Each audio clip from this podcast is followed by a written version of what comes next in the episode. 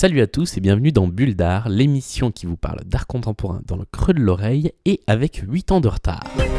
Voilà, d'abord le village où il est né. C'est un peu le berceau, sa mère. Intéressant. Bon, et puis après, il a fait une série beaucoup plus. Son premier amour. Et évidemment, son autoportrait. Riche pas, quoi.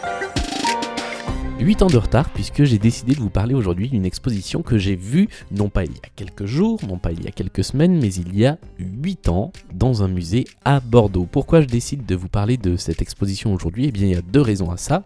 La première des deux raisons, euh, c'est que après l'overdose d'expos et de salons pendant la semaine de la FIAC, euh, je n'ai rien vu de nouveau cette semaine, donc je n'ai rien de nouveau à vous euh, proposer, à vous mettre sous la dent.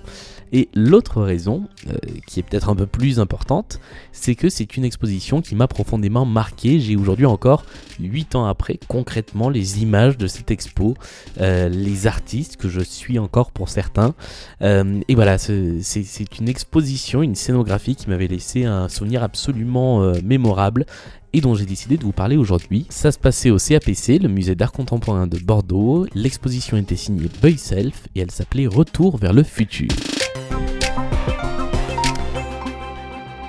Pour vous remettre un petit peu dans le contexte de l'époque, euh, j'étais étudiant à Bordeaux depuis deux ans, je connaissais bien le CAPC, donc qui est un grand musée d'art contemporain situé sur les quais de Bordeaux dans un ancien entrepôt euh, de denrées coloniales, entre guillemets. Donc on a une petite idée de ce qui se faisait à l'intérieur de cet entrepôt, euh, qui est donc composé d'une grande nef d'une part et puis de tout un tas de galeries.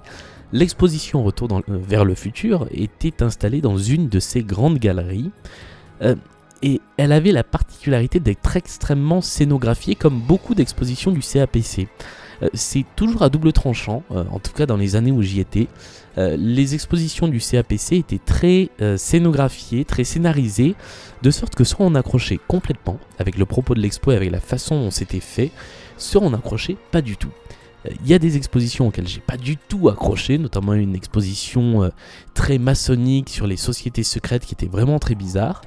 Là, il se trouve que Retour vers le futur m'a laissé complètement sans voix dès ma première visite et j'ai dû y retourner deux trois fois euh, pour en profiter complètement. C'était une petite expo.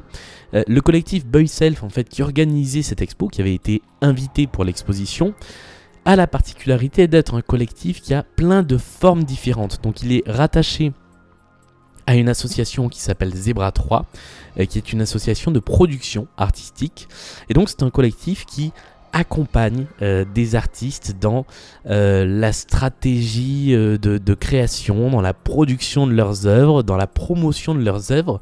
Et donc ils ont tout un tas d'artistes, une sorte de petite pépinière d'artistes qui, comme ça, un petit peu émergé grâce, grâce à ce collectif.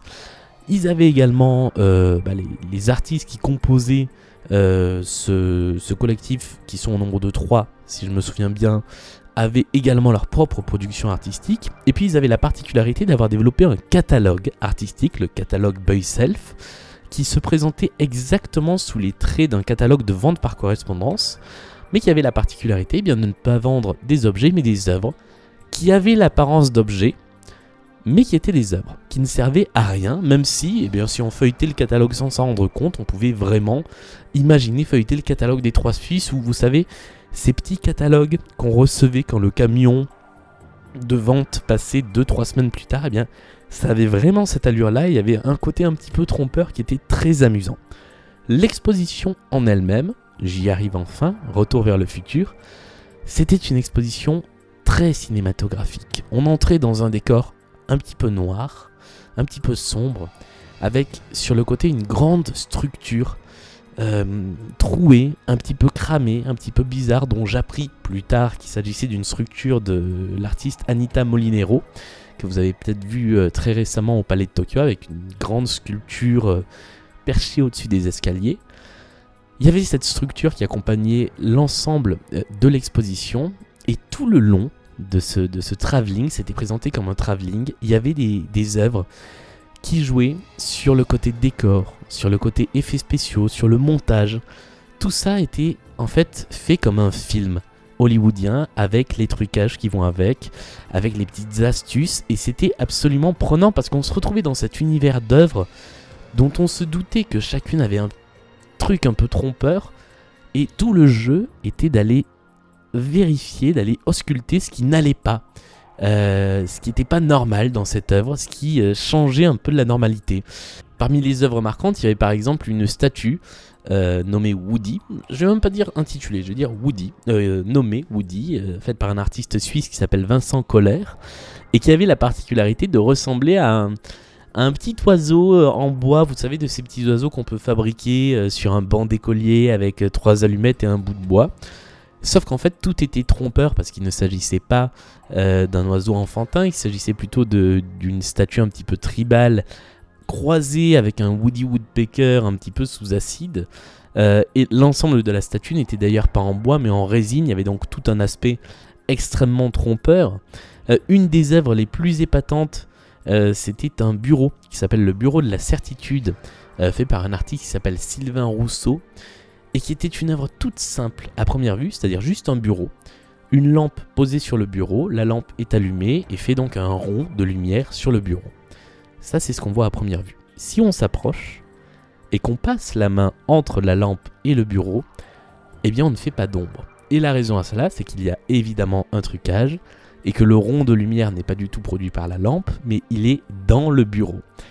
Et donc on a un effet spécial qui fait qu'on ne produit pas d'ombre avec une lumière c'est l'exemple type de ce que j'ai aimé dans cette exposition, euh, de, tous ces petits trucs qui jouent un peu avec la réalité. Et si vous suivez Bulldar depuis un petit moment, vous savez que les œuvres qui jouent avec la réalité et la fiction me touchent euh, particulièrement.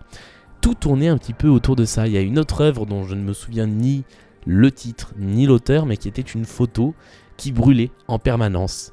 Elle brûlait par le coin, comme une photo qu'on va brûler avec une allumette, sauf qu'en fait le réservoir était dans la photo et que cette photo était une sorte de lampe à huile qui produisait une flamme en continu sans jamais s'arrêter. Il y avait deux espèces de peluches posées au sol dans un décor un petit peu bizarre et qui étaient en, qui était en fait de costumes. Euh, donc une œuvre activable d'un duo d'artistes qui s'appelle Cléda et Petit Pierre euh, qui a tendance à jouer beaucoup avec des costumes et dont je vous reparlerai très certainement dans une prochaine bulle d'art. Euh, ces, costumes avaient un côté un petit peu Chewbacca.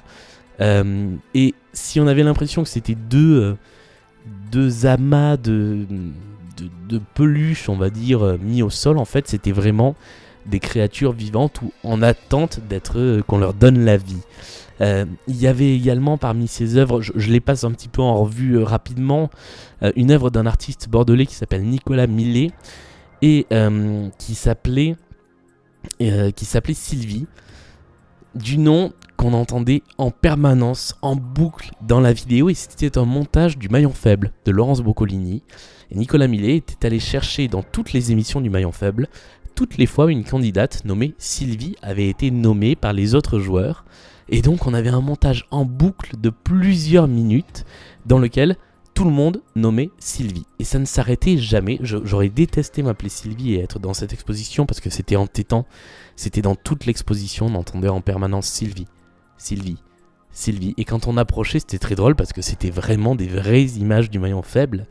Euh, dans, dans, les œuvres comme ça qui jouent sur les effets spéciaux et les montages, il y avait également une, autre œuvre vidéo d'un artiste qui s'appelle Vincent Laval. L'œuvre s'appelle Punaise. Et c'était juste une petite punaise, l'insecte, filmé sur une table, auquel l'artiste avait mis une petite capsule de bouteille dessus. Et en fait, au montage, il avait rajouté un bruitage qui faisait penser que cette petite punaise, avec cette petite carapace en capsule, était un monstre absolument terrifiant qui faisait des borborigmes très bizarres. Et ça aussi, c'est une œuvre qui m'a euh, capté l'attention et qui m'a tenu un petit moment euh, à la regarder. Donc voilà, dans, cette exposition, euh, il y, avait beaucoup, beaucoup d'œuvres qui m'ont marqué. C'est aussi la preuve que l'art contemporain, c'est pas fait que pour des choses sérieuses et qu'on peut s'amuser avec. Et tout dans cette exposition, ou presque, porté à sourire, à s'amuser, à rigoler, à prendre les choses légèrement parce que finalement, eh ben, l'art contemporain, moi je dis souvent, c'est comme le cinéma, c'est-à-dire que c'est aussi varié que le cinéma. Et c'est aussi ça, c'est aussi un monde d'images, euh, de petits trucs, de petites astuces. Et je trouve que ça fait du bien en fait de voir une exposition comme ça où on n'a pas besoin euh, d'aller chercher une signification très loin. Il y a évidemment euh, un sens euh, qu'on peut chercher, une cohérence qu'on peut chercher dans toute cette exposition, et si on lisait les cartels précisément, ça allait beaucoup plus loin. Mais rien que ça, ça permet déjà d'aller voir une exposition et d'en sortir avec le sourire. Et après tout, c'est la première chose que j'aurais tendance à demander à une exposition, c'est qu'on en sorte avec une émotion, qui peut être le sourire, mais qui peut être plein d'autres choses. Et c'est pour ça, je pense que cette euh, expo m'a particulièrement marqué. C'est une des premières expos où je me suis dit, ok, l'art contemporain, on peut se marrer avec, on peut, euh, s'en amuser. Et euh, je pense que c'est une façon saine d'approcher ce, milieu-là qui est, celui très vaste de, de l'art contemporain.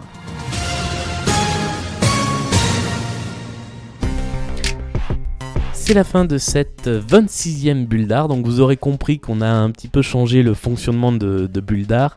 Tous les 5 numéros, donc numéro 25 la dernière fois, ce sera le numéro 30 la prochaine fois, la Big Bulle d'art avec les camarades Alice, Julie et Laure, euh, avec qui on parle d'un grand thème de l'art contemporain. Et entre ça, eh bien, mes petites bulles en 5-10 euh, minutes pour parler d'une œuvre, d'un artiste, d'une expo, voire d'une expo vintage comme c'était le cas cette fois-ci. Euh, n'hésitez pas encore une fois à nous contacter sur les réseaux sociaux, Facebook, Twitter, Instagram, soit sous le nom Bulldar, soit sous le nom Bavardage. Euh, laissez-nous des commentaires, des suggestions. Euh, et puis n'hésitez pas également à vous abonner au podcast sur, sur iTunes ou sur toutes les plateformes de podcast existantes. Salut à tous et à la semaine prochaine.